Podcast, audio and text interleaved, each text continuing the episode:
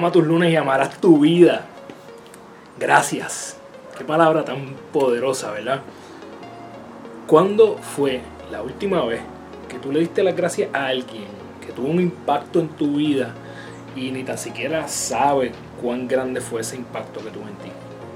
Yo te puedo decir que un ejercicio bien poderoso que yo hice hace algún tiempo fue escribirle una carta a personas que habían sido importantes en mi vida y que habían tenido unos impactos que tal vez ellos y ellas no sabían que habían tenido en mi vida. Y fue esto un, algo mágico porque provoca una satisfacción a esas personas y también provocó una satisfacción enorme en mí en darle esa grata sorpresa.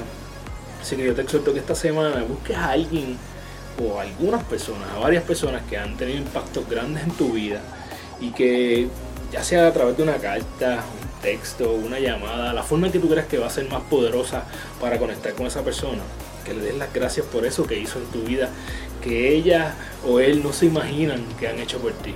Agradece para que siga resurgiendo dentro de ti ese poder mágico de, de ser mejor, de dar felicidad a otras personas mientras las quieres para ti mismo. Recuerda que eres la única persona responsable de todo lo que pasa en tu vida y que la forma en que tú cumples tus sueños es desarrollando los hábitos que te acercan a ellos, porque tú eres tu hábito. Diariamente toma las acciones que te acercan a tu mejor versión para que cuando vayas a la cama todas las noches puedas decir, hoy yo gané mi día. Vamos arriba.